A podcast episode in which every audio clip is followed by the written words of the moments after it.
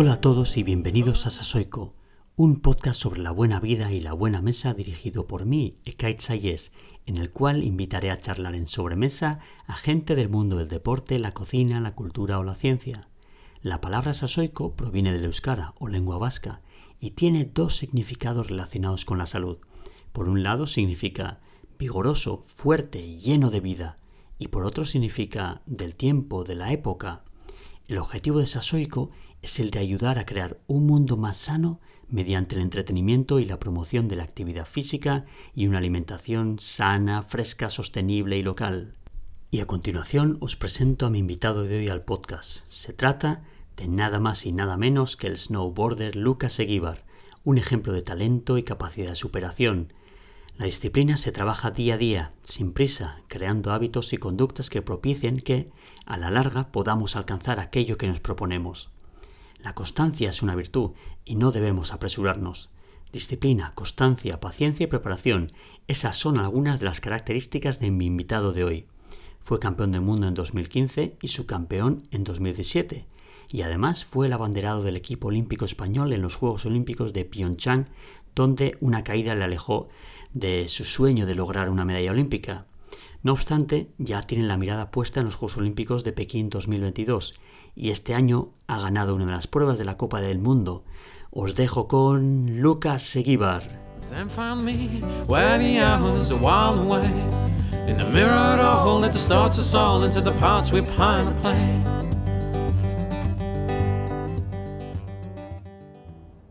Hola Lucas, ¿qué tal? ¿Cómo estás? Muy bien, ¿y tú? Muy bien, ¿qué tal? ¿Has entrenado ya hoy? No, hoy no, hoy he tenido solo un poco de terapia, un poco de masaje y, ya está. bueno, ¿y estás aprovechando para hacer otras actividades o otros deportes durante, ahora que estamos ya entrando en verano? Sí, sí, sí, sí, yo ahora, eh, bueno, es que mis veranos son un poco raros porque son muy largos, entonces al final no tengo como todos los veranos iguales. Hay veces que me cojo las vacaciones nada más terminar y por ejemplo en el caso de este año pues me he tenido que amoldar un poco la situación. Entonces ahora pues estoy como entrenando me cojo alguna, alguna semana libre. Entonces pues es un poco extraño. ¿y cómo ha cambiado esta situación de pandemia en relación a una temporada normal tuya? Bueno pues eh, por suerte eh, en el circuito de Copa del Mundo digamos lo pudimos hacer al 100% eh, justo dos días antes del confinamiento se hizo la última y, o sea que lo de Copa del Mundo terminamos. Eh, y luego, pues bueno, teníamos el campeonato nacional, algunos eventos con algunas marcas y demás que no se pudo hacer. Pero, pero bueno, eh, hablando de la Copa del Mundo, de lo que yo me dedico ¿no? a competir 100%, pues lo pudimos acabar. Bueno, o sea que en, en eso al menos habéis tenido suerte en comparación con los deportes de verano. Eso es, no, no, me siento súper afortunado de que pude hacer todas mis competiciones, sí, sí. Y este año has quedado cuarto, que además es la segunda vez que, quedas cuarto en una Copa del Mundo. Eso es, sí, sí, sí. Dos años consecutivos quedando cuarto. bueno, pues entonces el año que viene ya toca volver a estar en las medallas. El próximo a por el primero, ya, ya me he cansado. ¿Y qué plan tenéis de cara al año siguiente si, si no hay ningún caso extraño, ningún repunte ni nos vuelven a confinar? Bueno, pues parece que el calendario se agranda un poquito más, se han puesto algunas pruebas más. Eh, y luego también tenemos Campeonato del Mundo el año que viene, que eso es a una competición. O sea, está el circuito de la Copa del Mundo, el que hacemos todos los años compitiendo como una carrera en cada sitio, y Campeonato del Mundo, eh, que nos toca en China. Eh, así que eso, eh, el calendario de la Copa del Mundo es más extenso, pasando por aquí, por España, en Baqueira, y luego alguna cerquita en Francia, en San Larí, que está muy cerquita aquí del País Vasco, y luego con el Campeonato del Mundo, así que así a priori tiene muy buena pinta. ¿Y en China dónde y cuándo?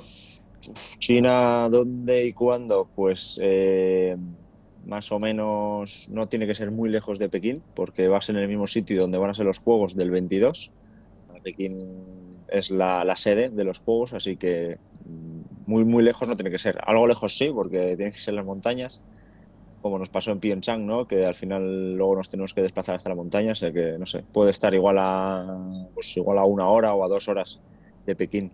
¿Y en Piunchana cuánto estabais de la pista de competición?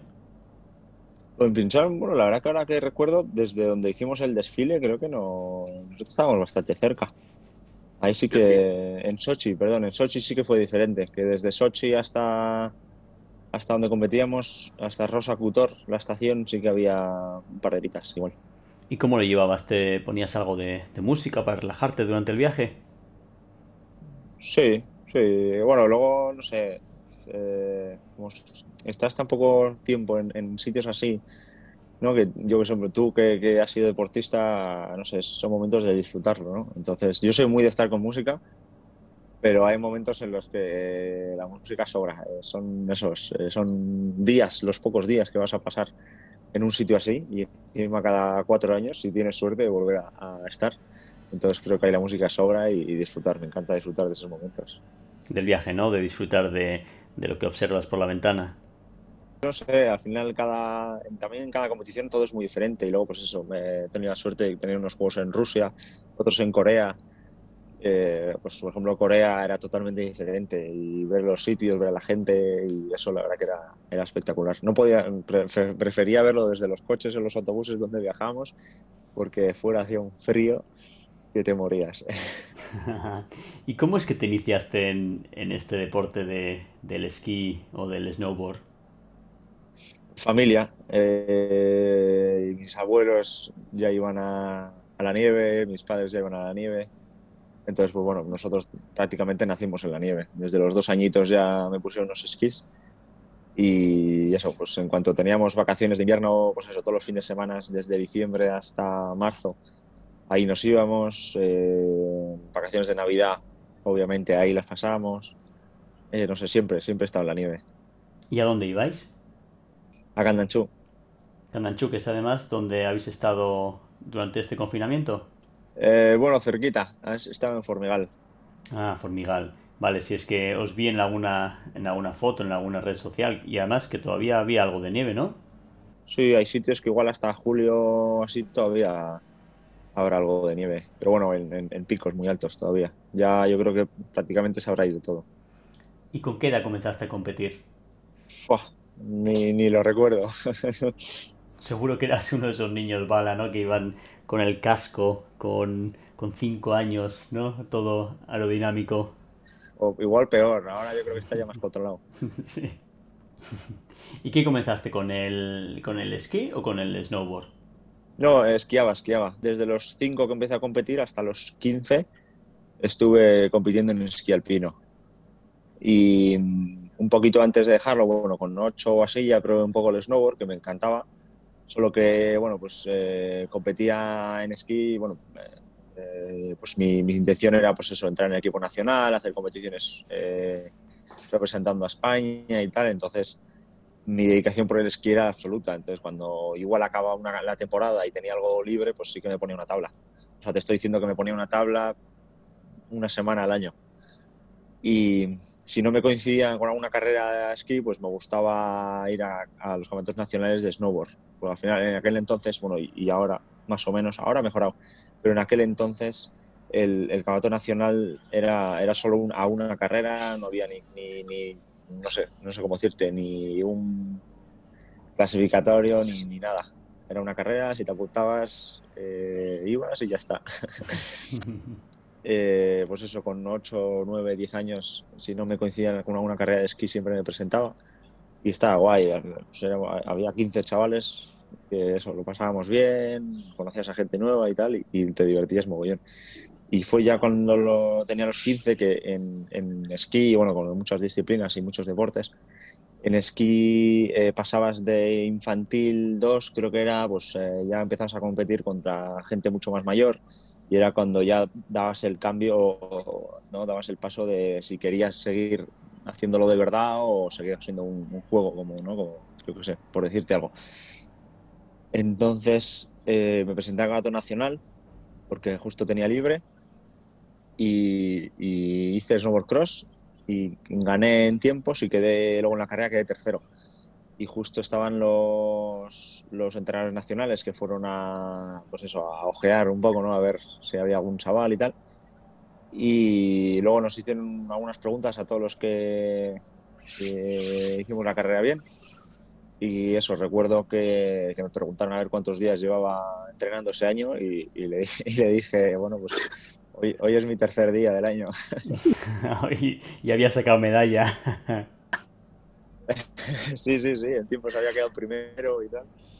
Y eso, y claro, se sorprendieron. Eh, bueno, incluso yo también a mí mismo, solo que em, sí que es cierto que al final eh, no hacía mucho snowboard, pero vivía, estuve durante tres años, justo esos años encima, estuve viviendo en Jaca. Entonces iba a un colegio que se llama el programa Ski Studio, que por las mañanas te dejan ir a entrenar y por las tardes a clase. Que de lunes, eh, los viernes no iba a clase, o sea, perdón, no iba a, esquiar, pero de sábado a jueves todos los días estaba en la nieve. Así durante tres años, entonces claro, eh, fue un salto inmenso. Entonces claro, obviamente no, era, no es lo mismo esquí con que snow, pero al estar tanto tiempo encima de la nieve, pues se, parece, ¿no? De hecho, todavía me quedan cositas que, hay mucha gente que me lo dice y yo lo, noto y lo aprovecho también, que hay muchas cosas en mi competición que lo tengo que me viene gracias al esquí, ¿no? De cuando competía entonces, eh, eso se nota. Sí, es curioso porque eso ocurre mucho en muchas disciplinas o en modalidades deportivas en las que eh, pues algunas destrezas se pueden transferir fácilmente a otras disciplinas. Eso es, eso es, sí, sí, sí. Y Lucas, ¿esa mentalidad de ganador la tenías ya desde pequeño o la fuiste desarrollando poco a poco a medida que ibas ganando pues, más competiciones ibas eh, adquiriendo más confianza? Mm, siempre, pues, no sé, llevo desde los cinco años compitiendo, o sea, llevo, llevo 21 años compitiendo. Yo creo que o me vino desde pequeño o me ha ido viniendo. Yo creo que desde pequeño, solo que, pues eso, desde los cinco años, pues no me acuerdo lo que hacía, pero bueno, por cosas que me han ido contando mi madre y así, desde muy pequeñito, pues eso, me encantaba competir y me encantaba, pues eso, eh, veía a mi hermano, tiene tres años más mayor que yo y le veía hacer carreras y yo iba detrás de él y quería, quería ganarle y tal. Entonces, pues bueno, pues eso, ¿no? Al final, después de tantos años, es que soy así ya. ¿Y de pequeño eras muy comilón? ¿Comías de todo o, había cosas que, no te gustaban? Uh, sí, de comer sí, solo que era, era como un espagueti yo. Era, era, delgadito, eh, encima súper friolero, bueno, que todavía lo soy yo. Así, ¿eh? Sí, sí, eso, ¿eh? Cualquiera lo diría. Sí, sí, ya te digo tengo más músculo, ¿no? Y más eh, que me proteja, pero, pero antes, antes me moría de frío.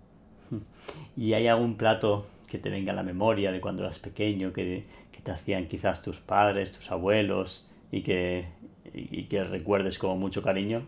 Bueno, de todo, de todo. Eh, me gustaba, yo sé, igual te digo las croquetas, si me podía hinchar a croquetas. Mi familia nunca se ha, nunca se ha mirado digamos, la alimentación como un tema súper importante. Te digo, igual había días que decía, hoy iba a hacer unas croquetas y, pues me podía, imagínate. ¿Y ahora llevas una dieta muy estricta o, no demasiado? Relativamente estricta, también depende del momento en el que esté. Eh, también, aparte, tengo que decir que me gusta cuidarme. Por ejemplo, ahora que estoy como un medio, digamos, medio vacaciones, porque se supone que, bueno, yo mi siguiente competición no la tengo hasta diciembre, entonces tampoco creo que se puede mantener el nivel de motivación durante tantos meses si empiezo ahora a entrenar. Entonces, por eso te digo ¿no? que estoy eh, entreno, eh, te hago igual tres, cuatro días a la semana, algunos, algunos entrenamientos son fuertes, pero otros, por ejemplo, como hoy, pues eso, he tenido masaje y, ya está, y descansar y disfrutar. Y, eso, mm, simplemente eso, me, me, cuido, igual algún día me lo salto, pero en general no es que, que me obligue nadie, sino que me, me gusta cuidarme. Y luego tu modalidad parece una modalidad muy, muy explosiva eh, y, parece evidente que el trabajo de fuerza pues eh, tiene mucha relevancia en, tu preparación. ¿Es así? Sí, sí, sí, sí, sí. Eh, bueno, como has dicho eso, ya arrancamos, por ejemplo, para los que igual no sepan, se arranca como, no sé, es explosión ya directamente, ¿no? de hecho, en nuestra carrera no sabemos cuándo se va a abrir el portillón. ¿no? Entonces eso también, eh, el nivel de, ¿no? la, rapidez, que todo eso se entrena, entrenamos mogollón. Tanto en gimnasio como en, la pista. porque cuando arrancáis podéis aprovechar el portillón para impulsaros. Sí, tenemos como unas barras para agarrar con la mano y con eso nos impulsamos. O sea que ahí el trabajo de los músculos dorsales será muy importante, ¿no? Eso es, sí. Sí, sí, porque al final es lo único a lo que tú estás agarrado. Sí, además, de todas formas, eh, alguna vez también he observado en algún vídeo que has subido a redes sociales o, en algún documental que, te han hecho que además de ese trabajo de fuerza más tradicional, como el trabajo de la hipertrofia muscular o el trabajo de la fuerza máxima, también he observado que trabajas eh, pues trabajos de equilibrio, desequilibrio, de coordinación. ¿Eso es así? Sí, sí, sí. Eh, el tema de equilibrio, desequilibrio, mogollón, porque al final lo mío ya del snow de por sí es, es muy así. Y mi, mi modalidad, si, eh, si tú lo has visto o al que no lo habían visto, vamos de 4 en 4 en una, en una pista, con curvas, con saltos, lo que sea. Entonces, ya de por sí es un deporte en el que tienes que estar en equilibrio constantemente y le sumas que estás compitiendo contra otros tres más al lado y vas a un salto, vas a entrar a una curva y te puedes chocar, pues es todavía, todavía ¿no? un incremento en ese aspecto. Entonces, eso entreno mucho y luego, por ejemplo, el Pilates también, porque, no sé, es... Eh, ahora, después de tantos años, ya me, conozco muy, muy, muy bien mi cuerpo, ¿no? Y, cuando vuelvo de todos esos viajes, de todos los entrenamientos y empiezo a hacer pilates otra vez, ahí es cuando realmente me doy cuenta de pues, eh, mi cuerpo, cómo se ha ido rotando en, algunos, en, algunos eh, no sé, por ejemplo, mi cadera respecto al snow, pues cómo se rota por, por practicar ese deporte y todo eso. Y, y, solo me doy cuenta cuando llego a Pilates y estoy haciendo otra vez Pilates. Sí, es, es interesante que, que, lo comentes porque yo también pues, eh, practicaba una, una disciplina del, del, piragüismo que eran los 200 metros, una prueba muy explosiva. Y, y recuerdo que, bueno, eh, en el año 2010, justo pues eh, nueve meses antes del clasificatorio olímpico para los Juegos Olímpicos de Londres 2012, tuve un accidente de moto y, y me fracturé pues, el peroné en dos partes y, bueno, también me, golpeé la espalda y bueno, me, me, vi, me vi eso. Al final el desenlace no fue, no fue demasiado trágico, sí que me operaron de, de la pierna y me tuvieron que poner pues una placa y, varios tornillos. Pero por suerte, bueno, mi, mi, columna vertebral no se vio dañada y, pude seguir entrenando. Y bueno, para acelerar el proceso de, de recuperación y, poder volver a, una cierta normalidad, recuerdo que, empecé a hacer pues eh, pilates y, también aeróbic para, recuperar la, la, coordinación y la percepción de dónde estaban mis segmentos corporales, ¿no? De, pues, y, me resultaba curioso porque a veces, incluso esperando el autobús, me daba cuenta de cuál era mi postura, de cómo tenía, de cómo, de cómo tenía mi cuerpo. Y sí, la verdad que era muy interesante. Sí, es así, a mí me ha pasado un mogollón, mogollón. Al final con un entrenamiento de fuerza no te das cuenta. Eh, tú puedes mirar los efectos técnicos cuando vas a hacer una arrancada, lo que sea, pero no te da no te das cuenta a verte como desde dentro, ¿no? Al final, digamos que hay trabajar los músculos desde fuera. Y cuando haces pilates eh, es como que trabajas desde dentro hacia afuera, ya es cuando te vas conociendo a ti mismo realmente, ¿no? Tu cuerpo cómo está. Y luego tu prueba es una prueba que puede ser muy volátil, ¿no? En la que un golpe, una caída, pues te puede dejar totalmente fuera de juego. Sí, bueno, como me pasó a mí en, los juegos de, Corea, por ejemplo, pues eso, que llegué como, llegué como uno de los favoritos y primera bajada, salimos y en el segundo salto, que llevaríamos 15 segundos de carrera, me toqué con uno de al lado y me fui al suelo. Sí, además venía de ser su campeón del mundo de, del año anterior, ¿no? Sí, el año anterior segundo en el Campeonato del Mundo y, y súper contento, había hecho una pretemporada increíble, estaba compitiendo bien y, y hasta luego. Sí, sí, lo recuerdo perfectamente porque además venías de ser eh, campeón del mundo en 2015, subcampeón del mundo el año anterior. Eh, ¿Cuántos años tenías cuando quedaste campeón del mundo en 2015? 20, 21. O sea que eras tres años más experimentado, eh, con más confianza, afrontando pues un grandísimo reto y debió ser un golpe muy duro, me imagino. Pues sí, sí, sí, sí, es una pena, pero bueno, nosotros también conocemos, conozco muy bien mi deporte y a lo que me, me arriesgo, digamos, ¿no? Que sé que pueden pasar estas cosas. Obviamente no va a dejar de dolerme si me pasa algo así, pero, pero bueno, sé que puede pasar, así que bueno, por ejemplo, para igual para familia que muchas veces me suelen ir a ver, por ejemplo, me vinieron a ver los juegos, eh, fue duro también para ellos, ¿no? Porque, bueno, simplemente el hecho de ir hasta, hasta el culo del mundo. Solo de, pues eso, al final, si tú pierdes un partido de fútbol, un partido de baloncesto, pues has jugado los 90 minutos o has jugado la media hora o lo que sea. Pero a mí es que fueron 15 segundos. Entonces, eh, claro, te quedas como una cara en plan de qué ha pasado. ¿Sabes? Eso.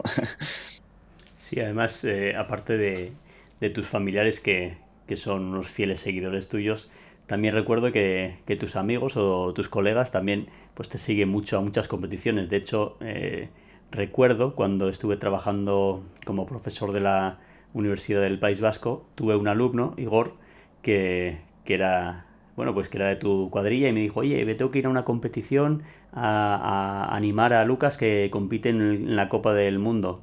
Sí, sí, sí, sí, es lo que te he dicho, o sea que en eso me siento encima súper afortunado. La familia y los amigos siempre que han podido han venido a verme y para mí eso, no sé, no, no tiene precio.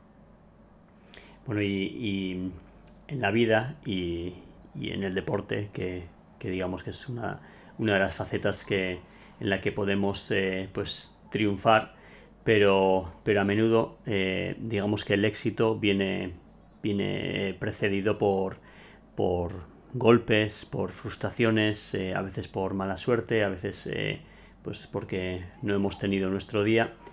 Y, pero muchas veces esos fracasos, digamos, nos ayudan a, a, crecer, a hacernos más fuertes y, y nos ponen pues en, en la dirección de, de luchar por, por, pues, por nuestros objetivos y nuestros sueños. ¿Hay, ¿Hay algún recuerdo, algún fracaso, alguna, algún golpe duro que te haya dado la vida o el deporte? Muchos.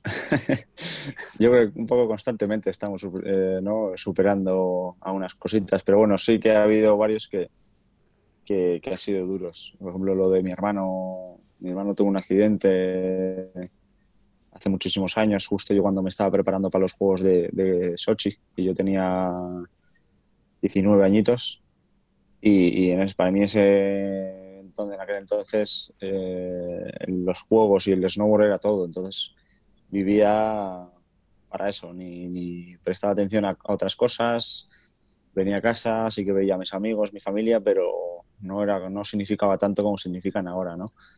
Eh, tenía una percepción de la vida de que, de que todos íbamos a estar aquí para siempre y que todos, a todos les iba a poder ver antes o después. Entonces, eso, mi hermano tuviese un accidente que, que, casi se fuese para otro lado.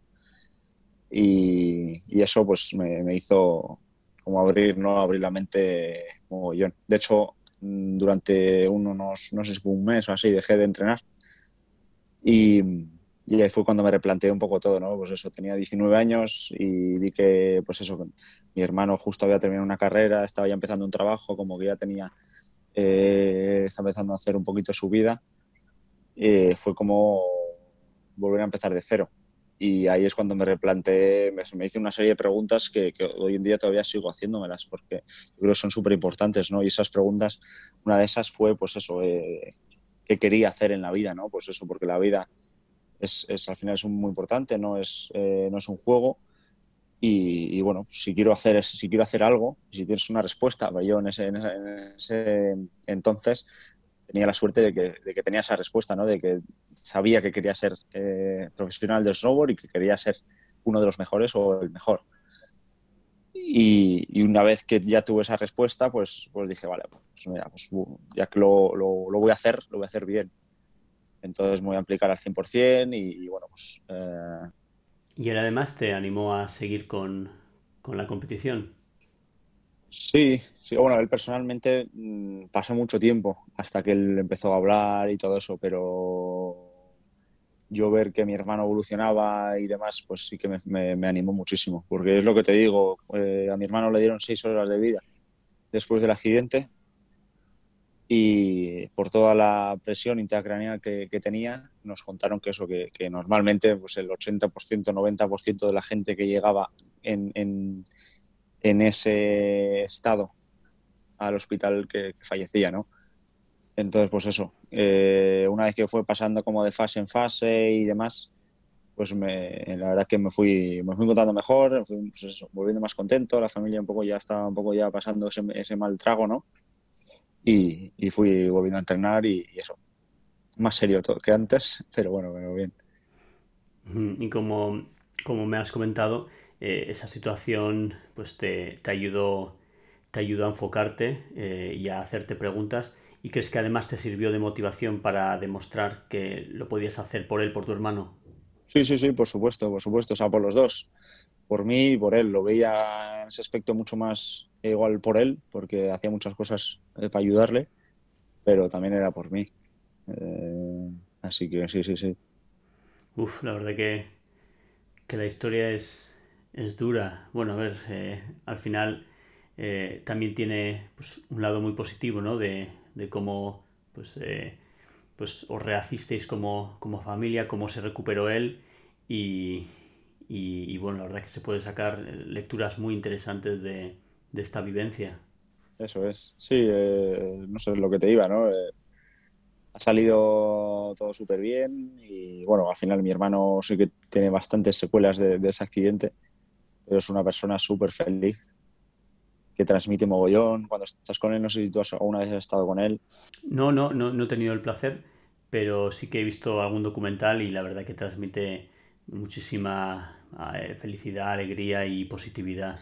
Es una persona que alumbra mogollón, ¿no? Y, y, tenerla encima súper cerca, pues para mí fue eso. Mm, pude aprender mogollón de él. Y de hecho por eso soy así, ¿no? Por eso es lo que te digo, eh, después del accidente me volví como un poco más serio, al final, no sé, me cambié mucho, me, me tocó bastante todo eso que pasó. Pero una vez que salimos de todo eso y demás, yo creo que no solo yo, sino toda mi familia somos, mucho más felices, vivimos todo lo que, todo lo que estamos viviendo en el momento, lo, lo, disfrutamos y, y, bueno, eso, nos aprovechamos unos de, los otros.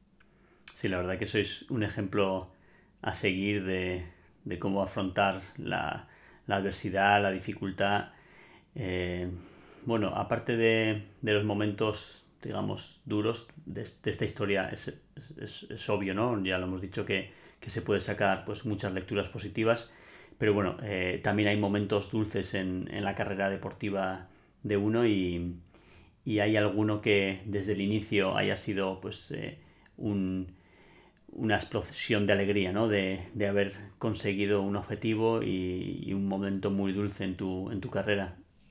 Sí, muchos. Eh, bueno, muchos en realidad eh, por cada temporada solo he ganado, por ejemplo, una carrera o lo que sea, pero, pero aunque sea una carrera, cuando ganas esa competición, creo que compensa todo, ¿no? Eh, por ejemplo, este año que quedé cuarto, eh, quedando cuarto solo he hecho un podio este año, quedé uno, un cuarto, un quinto, un sexto también, y solo hice un podio que fue en Sierra Nevada que gané, y eso lo compensó, lo compensó todo fue increíble. Encima en casa fue, espectacular.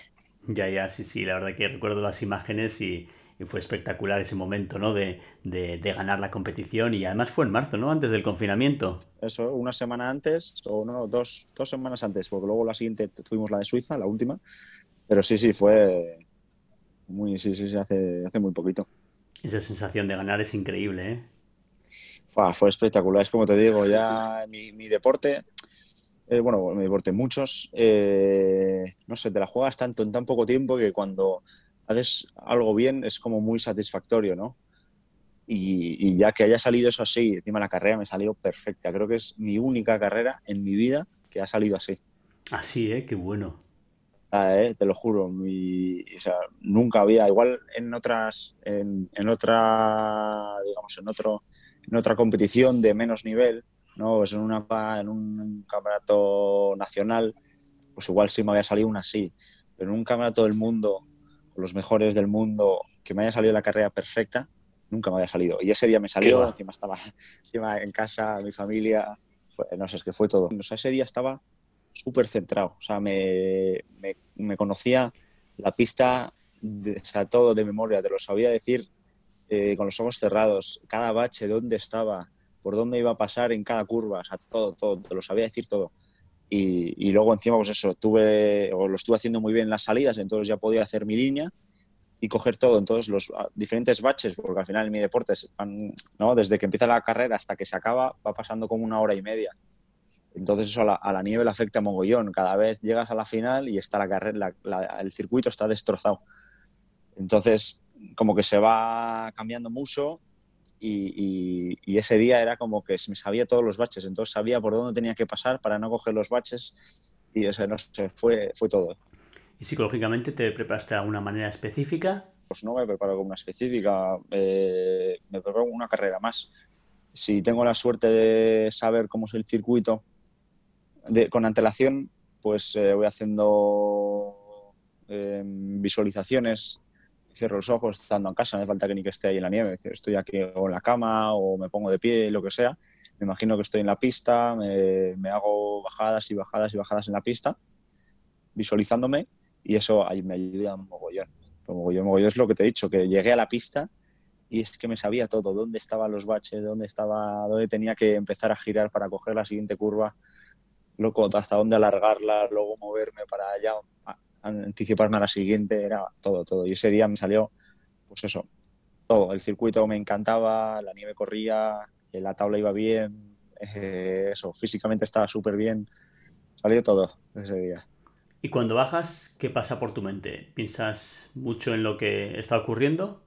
Pienso mucho yo.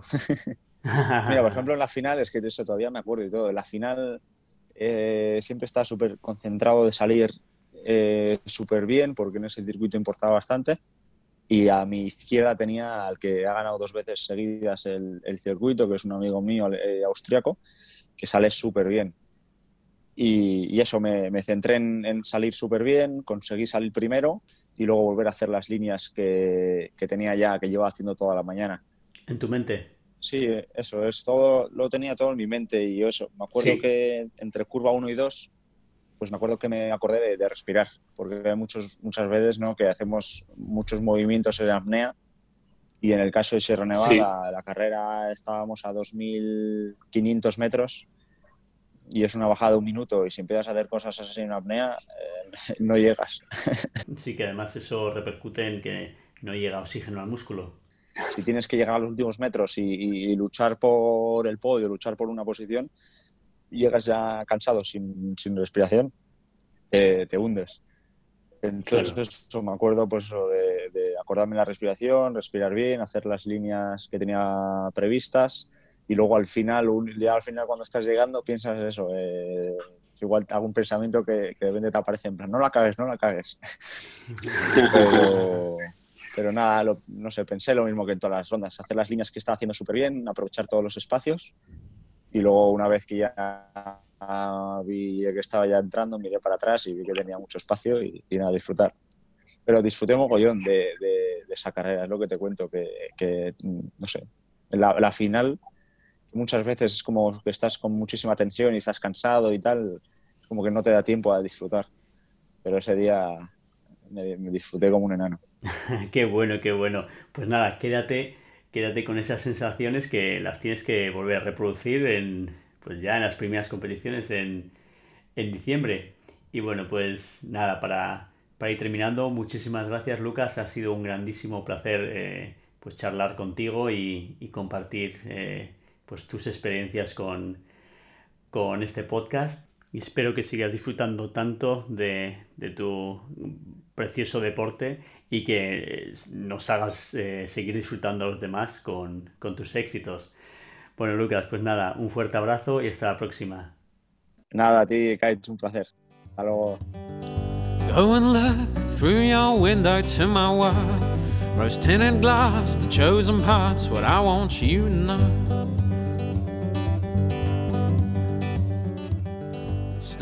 Espero que os haya gustado esta conversación con Lucas Eguíbar, un gran deportista y un gran tipo que irradia frescura, talento y capacidad de superación. Os espero en el próximo episodio y mientras tanto podéis suscribiros a este podcast y a mi blog para que conozcáis todas las noticias y recordar, moveos, cuidaos, comer sano, cocinad fresco, consumid localmente, en definitiva, manteneos sasoico y comed sasoico. My